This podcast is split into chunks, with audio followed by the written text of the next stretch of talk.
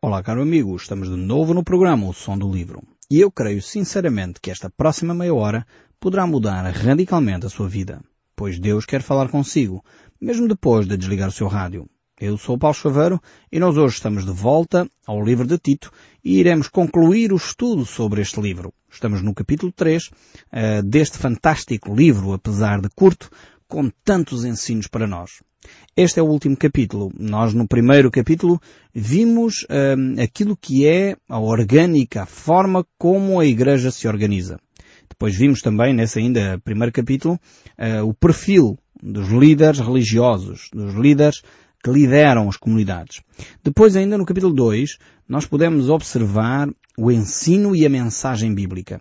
Como ela é, é profunda, quer para os idosos, homens ou mulheres, para as mulheres casadas e para os homens casados, para os filhos, para os servos, para aqueles que trabalham, para a classe operária ou para a entidade patronal. A Bíblia tem uma mensagem para todos. Esta é a mensagem bíblica, que é uma mensagem ativa, atual e relevante para os nossos dias.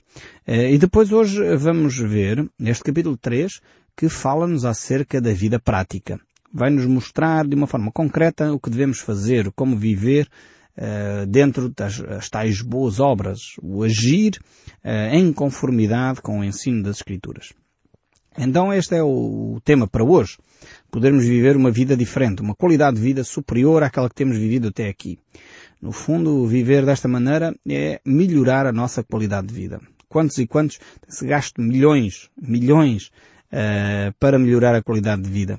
E às vezes são coisas tão simples que podem fazer a diferença e que não têm muitos custos uh, na nossa vida ou na sociedade e que fazem realmente a diferença, melhoram significativamente a nossa qualidade de vida. Então vejamos, se você quer melhorar a sua qualidade de vida, fique até ao fim e veja aquilo que são as orientações de Deus para melhorar a sua qualidade de vida. Então, Tito 3, verso 1, diz assim, lembra-lhes que se sujeitem aos que governam, às autoridades. Sejam obedientes, estejam prontos para toda a boa obra.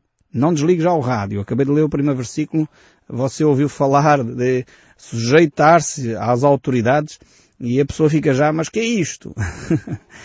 Ouça até ao fim. Entenda aquilo que as escrituras uh, dizem. Sujeitar às autoridades e à, à, liderança não tem a ver, mais uma vez, com a nossa mentalidade política ou partidária. Atenção.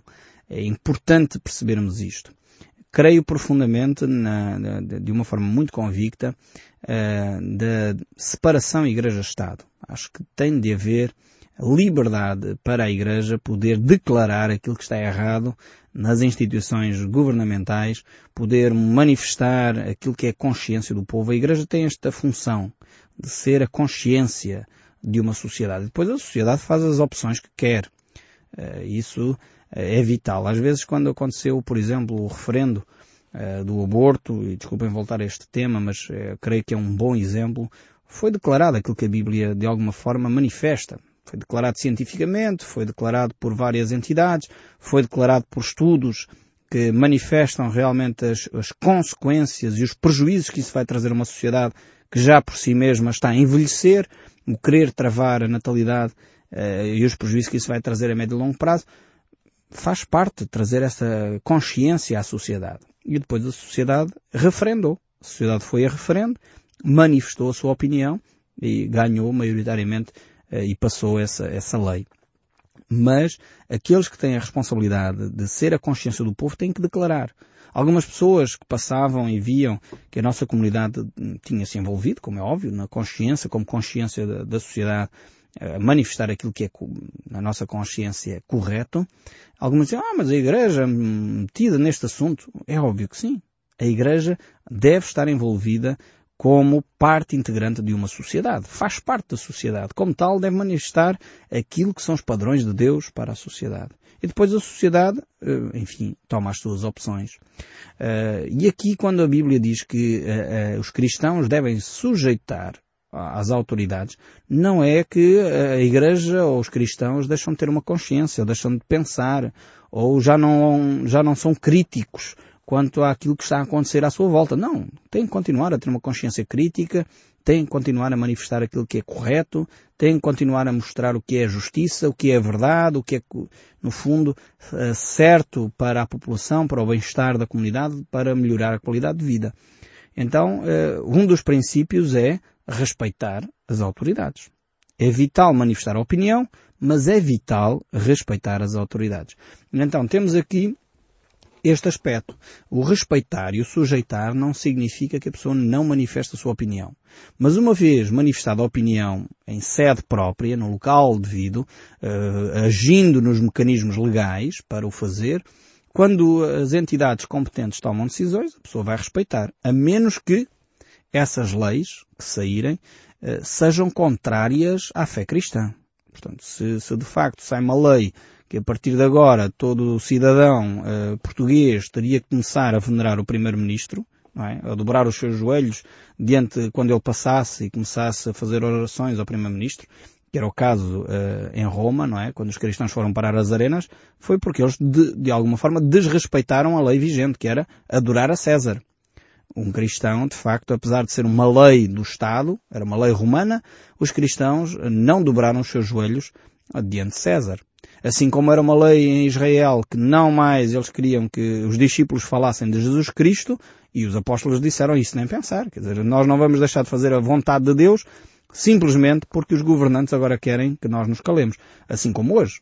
Mesmo que seja uma lei a dizer que a partir de agora ninguém pode falar de Cristo, quer dizer, provavelmente nós os cristãos iríamos continuar a falar de Cristo, porque consideramos ainda ser a melhor opção para uma sociedade mais justa, mais saudável, mais verdadeira.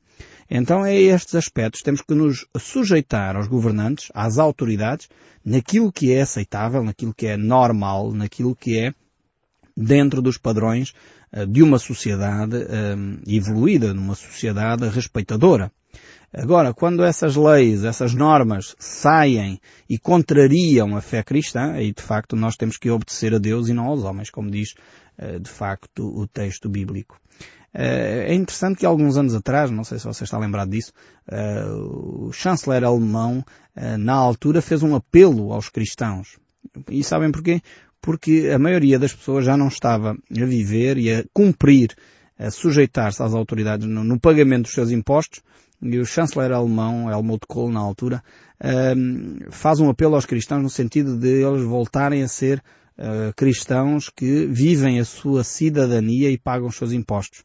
Porque as pessoas estavam a fugir tanto aos impostos que ele fez este apelo. Por um lado é triste. Porque deviam ser uh, os líderes religiosos, em primeiro lugar, a apelar para que os cristãos vivam sujeitos às autoridades, mesmo quando elas, se calhar, não estão a fazer eh, bem o seu trabalho. Temos que nos sujeitar na mesma. Mas, ao mesmo tempo, temos que levantar os mecanismos para manifestar o que está errado. Portanto, é por isso que eu creio na separação Igreja-Estado. A Igreja não pode secular a um partido político, partidário, no sentido que fica ligado a esse partido e já não pode dizer mal dele porque, pronto, está, enfim, foi boicotada pela sua filiação. Não, a Igreja não pode estar afiliada a nenhum partido político, a Igreja não pode estar ligada a nenhuma entidade partidária para poder continuar a ser a consciência livre de uma sociedade. É vital que assim seja, mas é vital também que obedeçamos e, e vivamos uh, dentro dos padrões da sociedade. E a Igreja tem muito a trazer.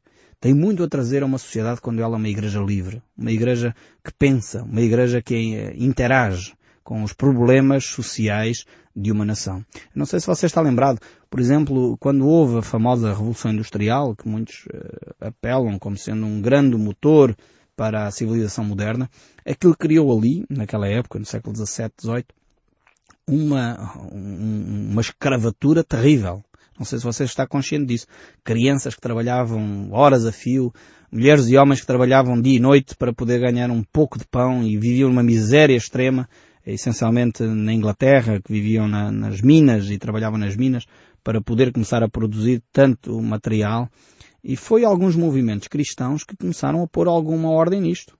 Uh, foi, nomeadamente, o movimento uh, wesleyano, que começou a ver que era, era fundamental as crianças crescerem, não podiam continuar a trabalhar nas minas tantas horas. E foi os movimentos cristãos, ligados a Wesley, que começou a levantar uma certa uh, atitude contrária a essa, a essa escravidão que estava implementada pela indústria. E foi aí que se começou a falar em horários de trabalho, em retirar as crianças do trabalho infantil. Foi através dos movimentos cristãos, antes de qualquer outro movimento uh, de trabalhadores. Foi os movimentos cristãos que começaram a pensar que não era legítimo crianças trabalharem tantas horas. E por isso criou-se escolas cristãs. Daí a escola bíblica uh, dominical, que ainda hoje algumas igrejas mantêm, surge desses movimentos aí, do, do século XVII, XVIII.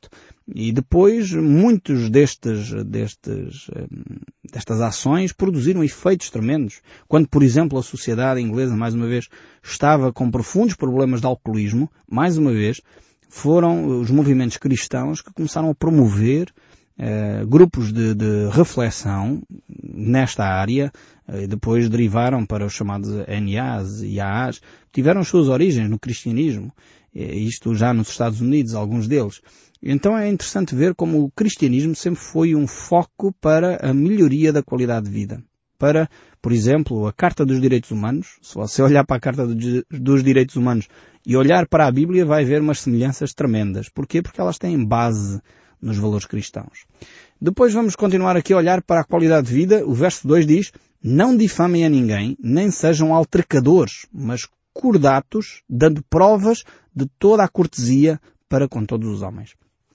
Ou seja, a Bíblia nos mostra que para nós melhorarmos a nossa qualidade de vida, não devemos de, de, de estar a metermos-nos na vida dos outros. E aqui, metermos-nos na vida dos outros é, não é no sentido de ajudar, como é óbvio, devemos ajudar os outros, mas metermos no sentido negativo, de, de, falar da vida dos outros, de comentar, criticar, andar sempre a falar daquilo que os outros fazem ou deixam de fazer.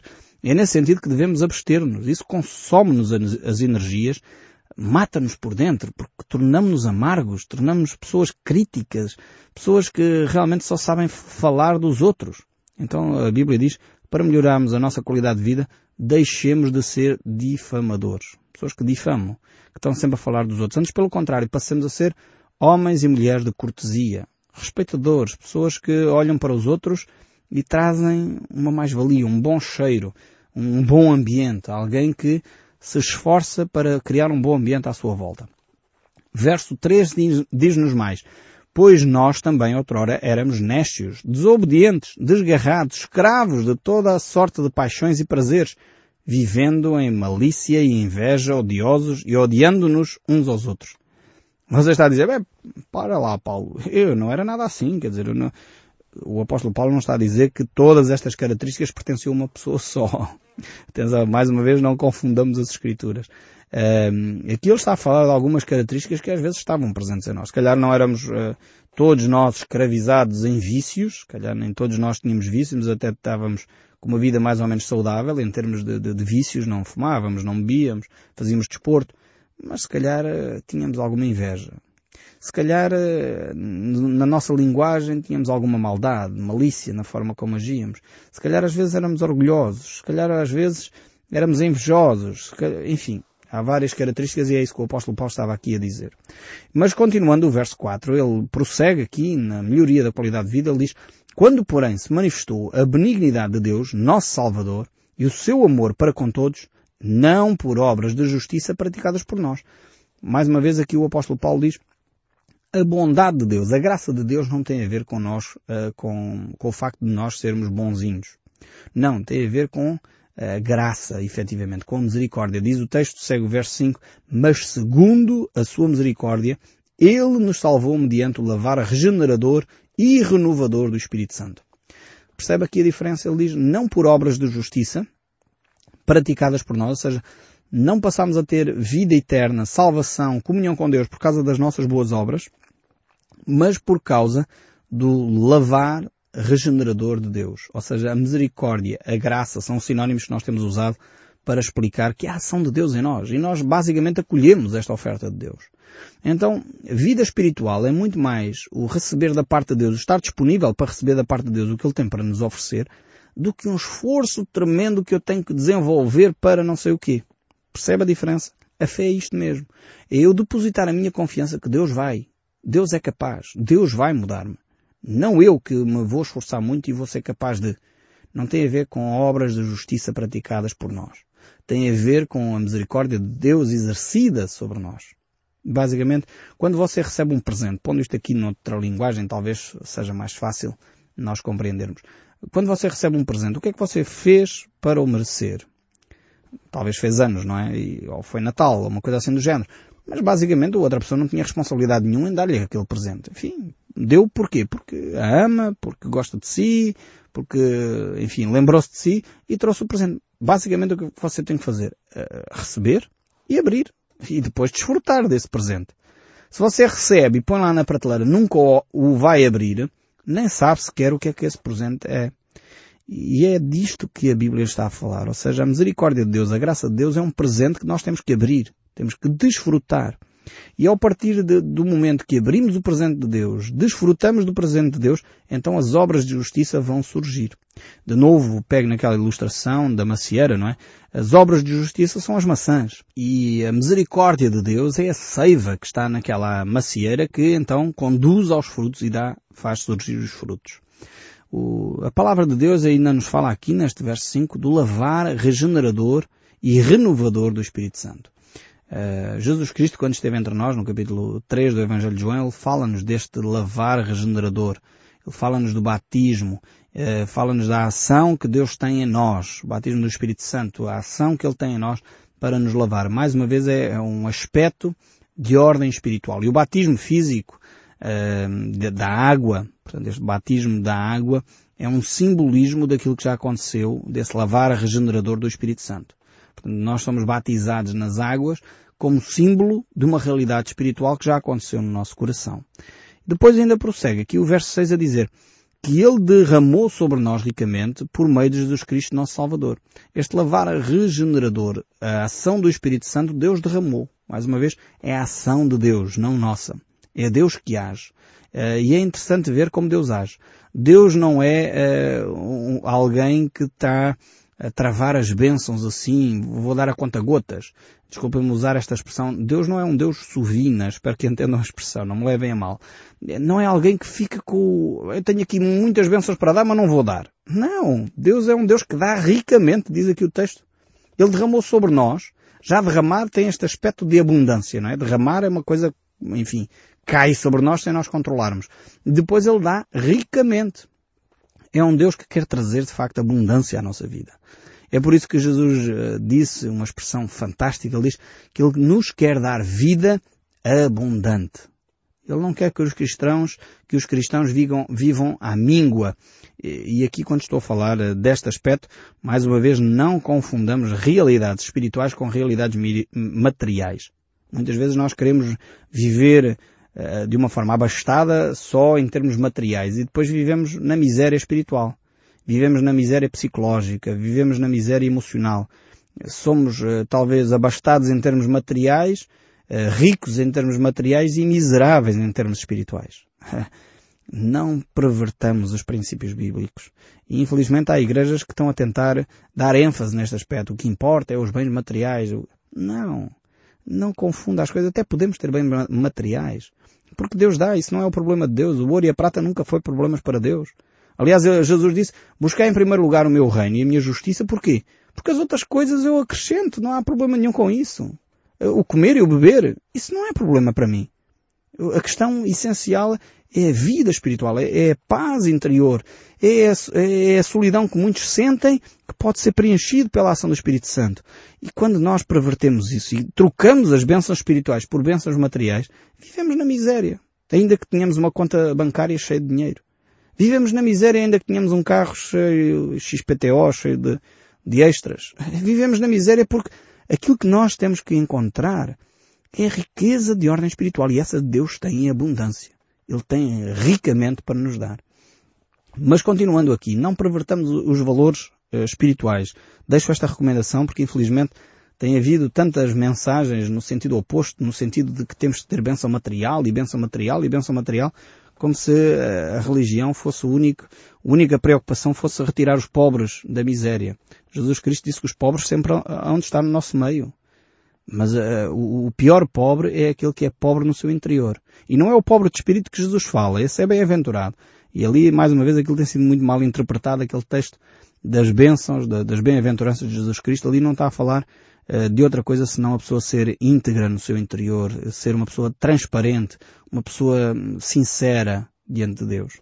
Mas voltando aqui ao texto bíblico, o verso 7 diz, a fim de que, justificados por graça, já reparou? Não é justificados por obras, mas justificados por graça, nos tornemos seus herdeiros segundo a esperança da vida eterna. Fiel é esta palavra, e quero que no tocante a estas coisas faças afirmações, confiadamente, para que os que têm crido em Deus sejam solícitos na prática de boas obras. Estas coisas são excelentes e proveitosas ao homem. Vejam bem aqui o apóstolo Paulo põe as coisas no seu devido lugar. Uh, uh, primeiro somos justificados por graça, não por obras. Mas somos justificados por graça para viver as boas obras, para praticar as boas obras. Então não podemos pôr a carroça à frente dos bois, usando uma linguagem popular. Ou seja, primeiro tem que acontecer a realidade espiritual no nosso coração e as obras são a consequência. Uma pessoa que vive na graça tem de ter obras obrigatoriamente, boas obras obrigatoriamente. O contrário já não é necessariamente verdade. Verso 9 ainda diz, evita discussões insensatas, genealogias, contendas e debates sobre a lei, porque não têm utilidade e são fúteis. Grandes debates sobre se a Bíblia tem uma vírgula não sei onde. Grandes debates se Davi é filho de não sei quem. Se Salomão foi filho de A, B ou C. Eh, se Jesus Cristo nasceu desta, desta linhagem, daquela linhagem. O que é que Evita esse tipo de discussões. E infelizmente hoje a imprensa tem alimentado este tipo de debates. A Bíblia diz cristãos, tomem atenção, não se metam nessas guerras, isso não leva a lado nenhum. Verso 10 diz, evita o homem faccioso, depois de admoestá-lo primeira e segunda vez, pois sabes que tal pessoa está pervertida e vive em pecado, e por isso mesmo está condenada. Mais um desafio para não nos envolvermos em discussões que não conduzem a nada. Mas ao mesmo tempo diz que nós devemos de avisá-lo uma ou duas vezes e depois acabou a nossa tarefa. E evitar é a melhor arma para continuarmos a gastar, não gastar as nossas energias inutilmente. E ele então conclui, e eu quero concluir também o nosso programa hoje, concluindo com os, dois últimos versos que Paulo deixa nesta carta uh, de Tito. E diz assim, agora, quanto aos nossos, que aprendam também a distinguir-se nas boas obras, a favor de todos os necessitados, para não se tornarem frutíferos. Todos os que se acham comigo te saúdam, saúda quantos nos amam na fé, a graça seja com todos vós. E desta forma também eu me despeço até ao próximo programa, que o som deste livro continua a falar consigo, mesmo depois de desligar o seu rádio. Que Deus te abençoe ricamente.